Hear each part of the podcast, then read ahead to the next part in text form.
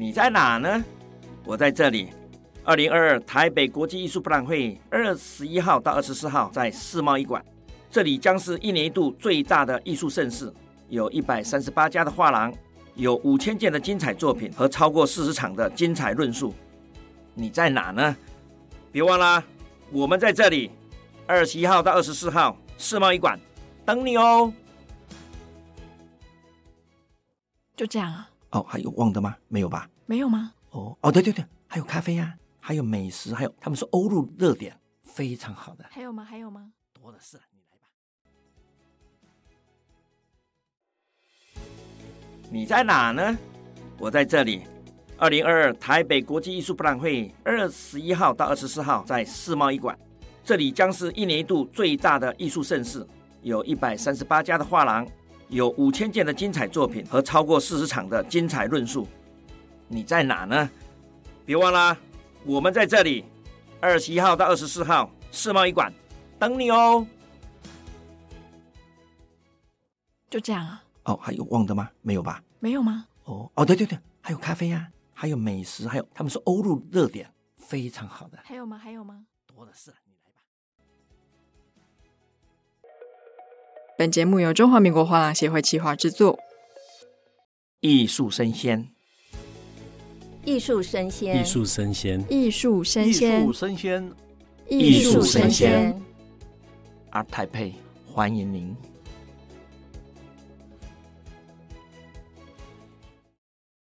欢迎收听《艺术生鲜》，我是主持人王维轩 Vivi。那今天非常荣幸的邀请到了我们的大家长，中华民国画廊协会的理事长张义群先生。哎，理事长，我要跟大家打个招呼啊！哎，大家好，我是画廊协会的理事长张义群，大家好。是，那我们就快到今年十月了嘛？那十月都是我们台北市最有艺术气息的一个月，原因是因为就是每年的艺博会都是在十月举行的。嗯嗯。那听说今年是第二十九届了，是二十九届，没错。哎，那你参加过几届啊？二十九。二十九届。是。哇，你你因为你毕竟不是艺术中人，所以你不知道二十九届能全员参加的就一个我。哦，真假的？对，我真期望明年三十届再参加。这时候，我曾经私下给我们秘书长讲，你要想办法叫总统颁奖给我。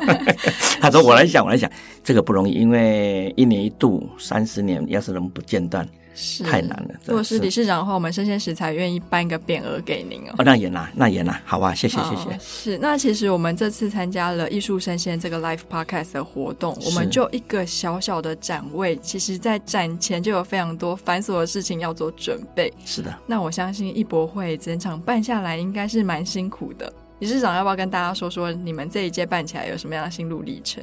这个就一年一度，这是最大盛事，所以他是请。整个我们产业里面的所有力量，应该是来讲，因为有这个产业精英，包括选出来理监事，那李监事里面我们还要有一群的执委会，他去选的，那当然要一些的荣誉顾问在旁边帮忙。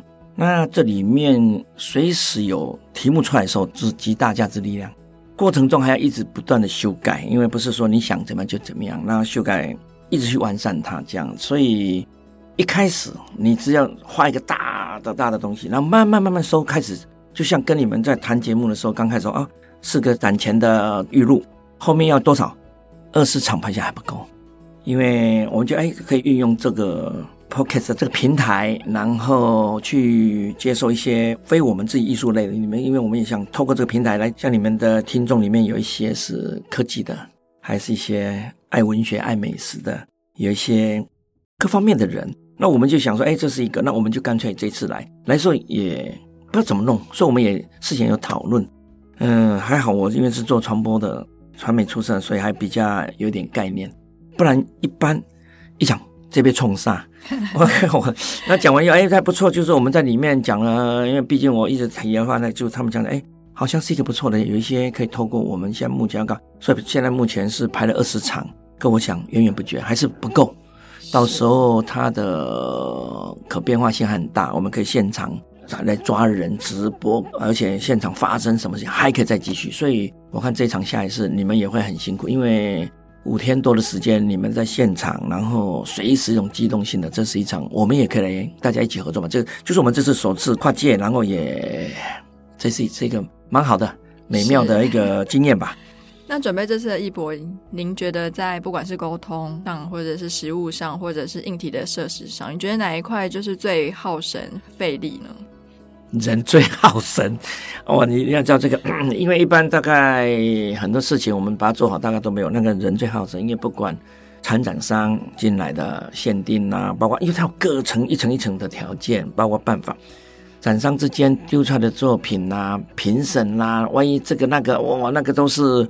人跟人的沟通跟协调，可是他毕竟有办法在那。最后李尚比较辛苦，是因为你在中间做一个媒合，大概讲讲他们可不可以怎么样，再怎么样，或许改善啊、改进啊、墙面啊什么，太多了。而且这里面有国内国外的，又有会员会会员的，然后，嗯，人最难搞。那可是毕竟因为我我是画廊界的老人，就等于在这个产业里面，我们是当年的创始会员。一天都没有离开过协会，然后也曾经当过理事长，然后副理长也干过两届，所以来讲比较大家都熟悉。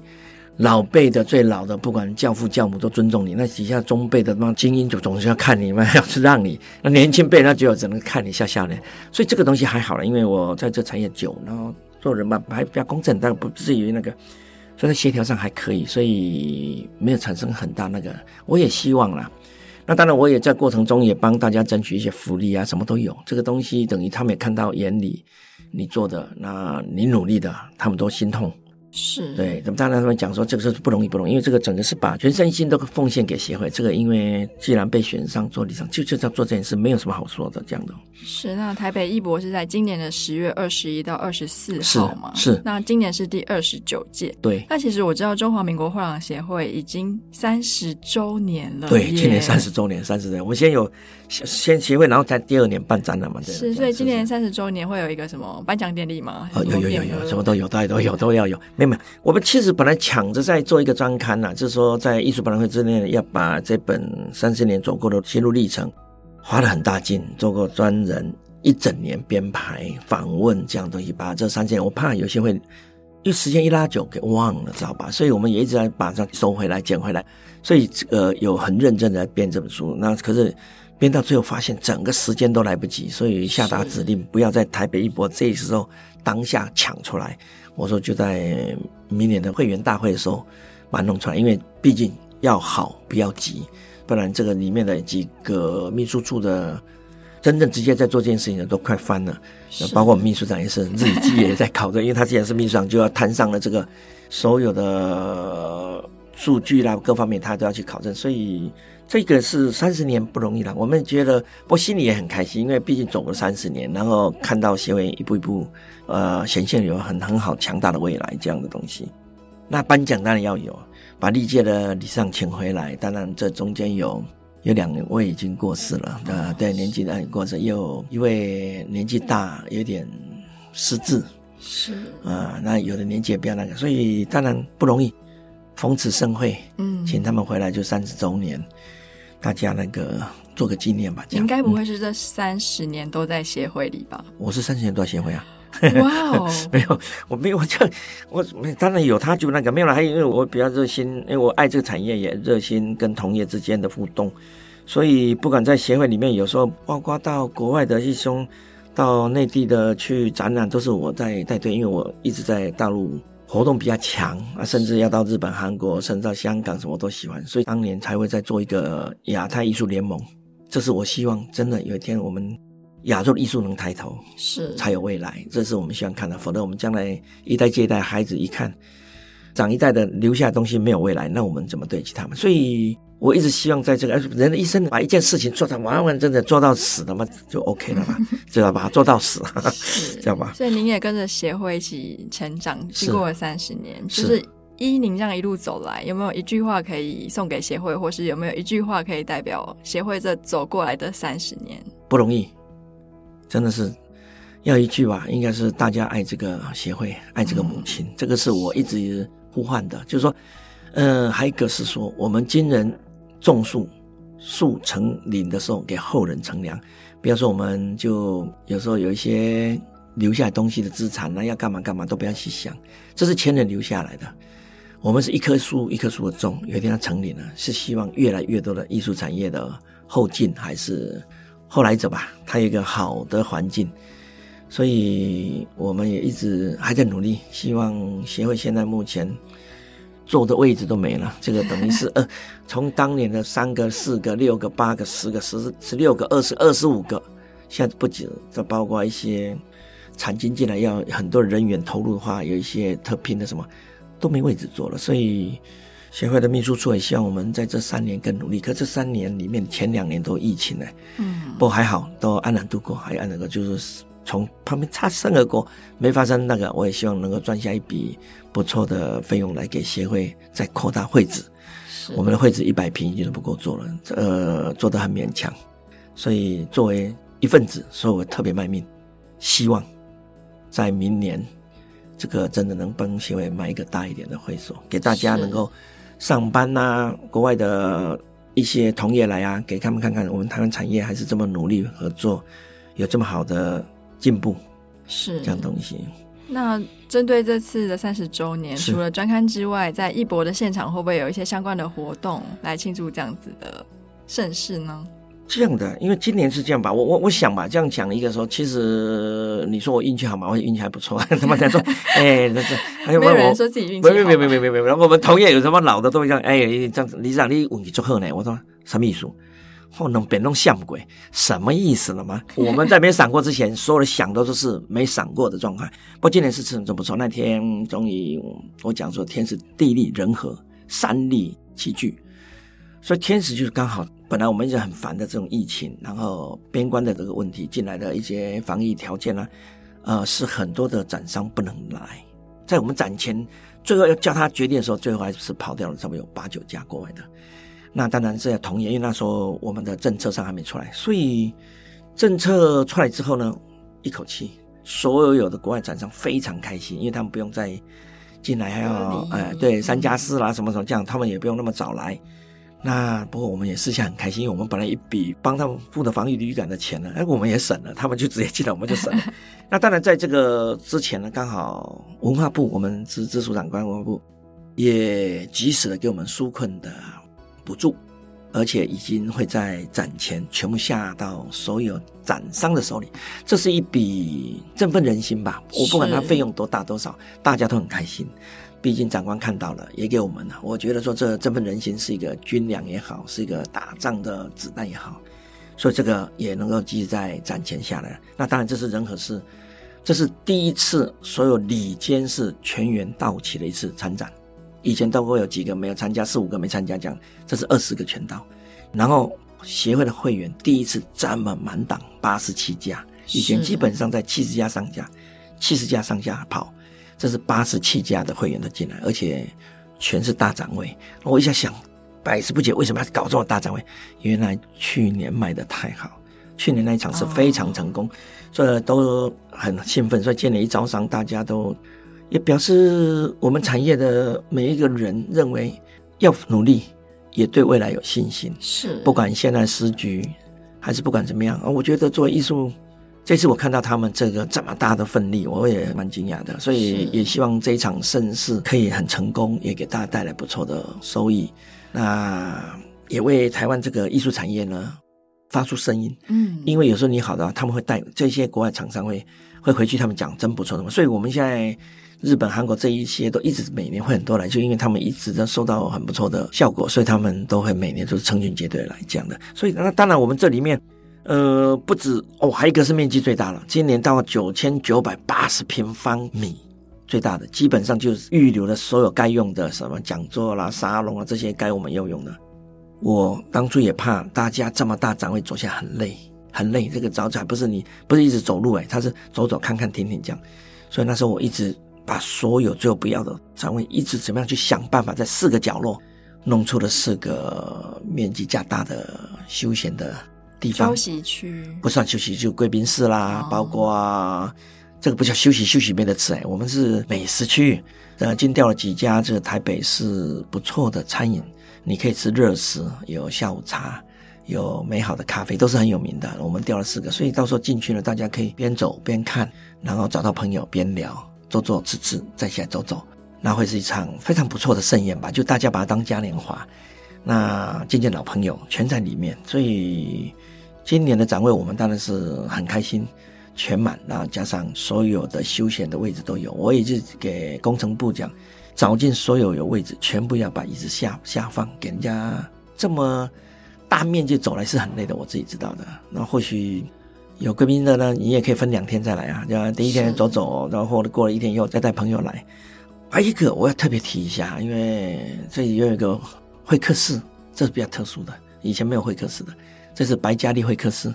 白嘉丽或许我们这眼前这个年轻女子一问问。是身上冒几个，我一定要帮听众们问一下啊，就是因为应该应该跟我三十几岁这个年代的小朋友、是 是美少女们应该不太知道白嘉莉是谁。是是是，没没没，所以叫身上冒几个。其实白嘉莉是当年是个最美丽的主持人，这封号不容易的啊、哦。在那个刚刚有电视，她就是那时候哎真好玩。现在主持人很多，那时候你讲到这个主持人，就一般就想了一个白嘉莉，综艺节目啊什么的，她那个她国家晚会啊，到现在保持的非常不错。那当然。整个的心态呀、感觉、样貌都非常的好，这很不容易的。那因为他一九九八年曾经在我们最困难的时候，我们邀他来做艺术大使，他从印尼回来了。那一年刚好跟草间弥生、日本草间弥生跟马塔这个超现实主义的马塔大师呢，大家三个来了。那一年我们就是特别用尽所有力量，他来了，我就觉得这个人情。哦，他也爱艺术，是，所以刚好他人就在台湾，我们想，哎，就要他来做我们宣传大，他欣然答应，非常开心，也一直帮我们在呼唤他一些的好朋友、老朋友。我想，所以有个会客室给他是这样了，因为等于让他有一些的粉丝啦、好朋友见面的时候，有一个地方可以看他。不然，但你说他住在总统套房里面去看他，很麻烦的，也不太方便的。所以今年我们特别在贵宾室旁边开了一个白家丽的会客室，给他见朋友。在这里也有一些年纪跟我一样稍长的，稍长的，那记得他的，想再看看当年那个美丽的主持人，他还是没变，依然美丽，所以也可以来看看他。所以这个今年我们特别 才有一个白嘉丽会客室的。哎，那除了还可以给你们这个年龄层的大哥大姐们一点福利，嗯、有没有什么专区是给我们年轻人可以参观的呀？当然有啊，一件不管从艺术品展现的话，当然有一些潮牌的了，然后包括一些动漫啊什么都有。那这个东西是已经是年轻人孩子喜欢的。那到我们今年有个呃 NFT 的专区，那是由产经研究室来来来来弄了，有请了专家的罗赫林啊来主主持这一场，甚至有这个 NFT 可以拿贵宾卡，哦、那你哎那个不好意思，要有贵宾卡才有这个，一般票券是没有，贵宾卡才有，它有。送一万个 NFT 的那个小东西，大家做纪念。然后有三百个比较好的，这个是更高端的，那是限量的。那当然，我们这人今天不是给孩子，我们还谈到责任啊、使命啊什么。我们今年在场上还有永续哦，减碳啊，然后包括环保的问题，包括永续的那个，因为永续是个今年是很大的议题。那我们当场为了永续呢，做了一个专场的特展。也引进了一些国外艺术家的艺术作品，然后想做讲座跟座谈，因为这是一个观念要推。那这场是我们花了比较多钱的这特展，那也希望去看，因为这等于是我们现在是台北国际艺术博览会是亚洲第一个加入 GCC 绿色联盟这个联盟里面的第一家的艺术博览会的单位，那我们就表示我们对这个议题，当然艺术的产业在这个环保概念上。它还不是这么大的一个污染源，是它已经占的很小。可是我认为说，这是个是地球人大家共同的艺术中人也不能跑，所以我们就把永续议题的拿到这一次的艺术博览会上。甚至在一场讲座之前，会有政府的长官，还有我们有一个叫做台湾艺术绿色联盟在这里发表宣言。我们组织了有一个筹备处，我们要发表宣言。从此开始，我们有四个单位。从呃表盟、世盟，还有呃就我们画廊协会，还有一个台湾的化学会，四个单位，我们共同发起，愿意共同来注意这个环保的问题，作为一个我们将来在追踪啦，有一个有几个单位同时来进行，所以在这场里面，我们也有安排了。因为这是个永续的议题，是一个比较重要的嘛。其实我有观察到，每一次的艺术博览会，它都有呈现跟台湾各区域、各时间段的趋势，还有艺术市场的风向。像今年就融入了所谓的永续跟 NFT 嘛。那之前还有无国界意识嘛。其实我还蛮好奇，想要请教一下理事长，对当前国内外艺术市场有没有比较特别的观察可以分享给大家呢？这么说吧。这个是这两三年来，因为整个疫情来了，所以大家都有点封闭，而且也没有四方的交流跟沟通。其实我们都没有停止，我们一直就透过线上讲座，就包括把一些经验的传达。那接着一个，从现目前看来呢，我自己因为身在这这中间一份子，我发现一个问题：将来的艺术产业，每个区域靠自己自救。哎，他不可能再像以前一样冲进冲出冲哪里没有了，因为我觉得现在西方的有一些，就是我们叫做博览会吧，他把手啊都伸到了亚洲的什么香港啊，准备伸台湾啊、韩国啦、啊、新加坡、印尼都在伸，包括在西方。那我觉得他们将来会很辛苦，因为毕竟要去参加那么多场没有了。可是我自己心里了解，一场最重要的就在自己的地方产生，这个产生呢，一定是靠自己的。艺术产业的所有的精英分子共同维护，这一场打不好就不要再说了。所以我一直也把这个观念已经在我们李监事团了。我一直想说，我们应该是做好在台湾做谁来打都打不掉的一个最好的艺术博览会。然后我们再把这个在这个展览会上大家获利很好的呢，就带着这个给你的弹药，给你的这种粮饷去打，打多远就打多远。你要到香港、日韩还是到内地、欧洲，根据你。那我觉得这是一个将来现象了，因为不管你外面怎么跑，那所以我最近去了一趟韩国，嗯、呃，蛮感伤的。为什么？触景伤情？呃，不是触景伤情，因为我觉得我们很努力，我们一般是以前都一定不会输日韩的，打得非常好。可是这次韩国下来这场艺术博览会呢，它跟西方的 freeze 结合在一起了。是，一般 freeze 的位阶挂得很高，所以他们一到韩国呢，那你以为？他要进来嘛？那肯定是韩国政府花了大成本，为他们甚至在展览的时候呢，竟然把边关的那个条件都改了，哇，就不用检疫就进了，嗯，啊就没有隔离，所以他们都做到这样，那当然是这时候已经从总统下下来的了。那我也看到他们从这里面我看到，因为你去了虽然就一个礼拜，我看他们全新的投入，他们全新的扑上去了，知道吧？这全新不是这样而已，而且是。全身心是什么呢？就全程的陪你，就等于是说政府的出了钱，他出了钱还是这个政府啊，包括了观光局，他们有什么观光什么什么，这个最后的主办单位的那个头啊，竟然是大企业的董事长，就等于我们台湾的工商总会的会长当这个发起人，不是花钱，就当我们叫理事长，他有一个会。把画廊协会的动作叫营运的，你看他们弄到这么高，就把他韩国最大的企业全进来了。这肯定政府进来的嘛？你要免税要干嘛？你要全程。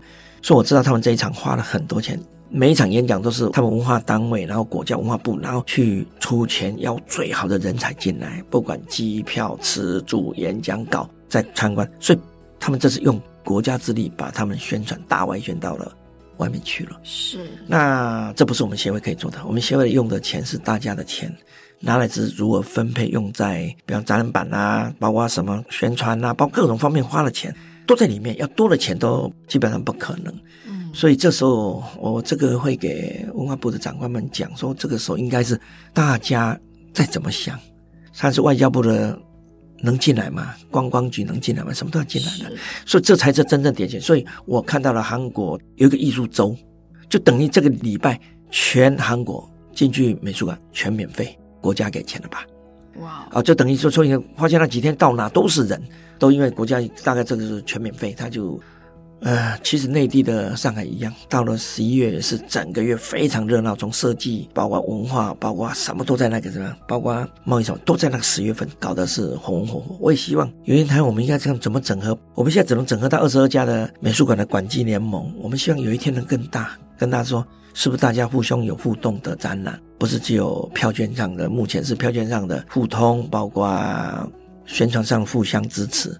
这目前是有在做这样的，可是我希望这样做得更大。比方说白昼之夜吧，是台北市政府办的，这个应该是刚好拉进来，看在十月。听说明年明年一二月有一个叫灯火节，哇，那也很大。它也是等于算是一个说他们要进来的人有多少多少的人，这将来都可以慢慢把这些整在一起，把文化、把观光、把有艺术方面都可以结合一个月。嗯就在啤酒就是喝一个月，我们不是我们文化协会熏陶一个月这样的，所以我这个都都是不是我们协会一个人一个单位哪个可以做，这个要要出的，对，都要大概由国家的文化部甚至更高的跨部的里面去看。哎，慢慢往这边不是就一昧的就一直做经济做什么做什么，每天一直搞政治都。是，我觉得其实台湾不只是在艺术，其实在各行各类的宣传上，它比较会是就集中在一个时间点，可能一天两天，那这个周末结束之后就结束了，很可惜。对，可是像文化这一类的议题或者是内容，其实是需要一个比较长时间的包装。你看你你这么认真的一整年包到这里，一下就短了就没了，所以我觉得说应该很多事情是可延长延续它。让它有一个更大的价值吧，否则你要这么短暂时间里面的这个费用耗损什么，这就是永续要谈的。你看环保概念什么的，说这个东西将来是，我想会慢慢越来越好。因为当时我们在谈管界是一个一个来，一个来，就看到前面一个哦，这样我可以一年年下越来越多。今年的管界也是二十二家，也是达到最高的二十二家美术馆跟我们管界的跨界的一种合作这样东西。是，那在节目的最后，是不知道理事长有没有什么话可以对我们即将前去观展的这些听众们说呢？或是你还没有决定要不要去，来，理事长要不要跟他们呐喊一下？呐喊你就做广告吗？我管他没没来，我会这样讲的，因为因为我们是艺术中人，所以我们对自己的东西会非常的就好像像宝一样爱着。可是我觉得艺术是一个非常好玩的东西，它也是一个文化产业一部分，也是跟你其实。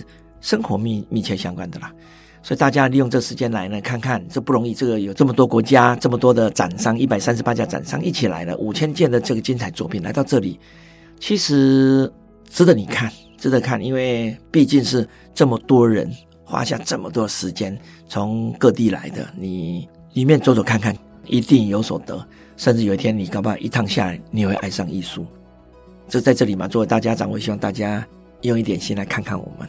好吧，谢谢。那国际艺术博览会呢，会在今年的十月二十一号到十月二十四号，是在台北的世贸艺馆热烈的展出。那理事长也会在现场欢迎大家吧？啊，是的，是的。呃，就看到一个人跑来跑去，那个人就是我，走路比人快，会飞的那一个。因为我太忙，太忙，所以欢迎大家来，欢迎大家来，好吧？是。那当天在现场也会有线上跟线下的讲座，我们也会用 Clubhouse 不间断的直播我们的 Live Podcast。那欢迎大家继续锁定我们的节目《艺术生鲜》。那我们下次见喽，拜拜。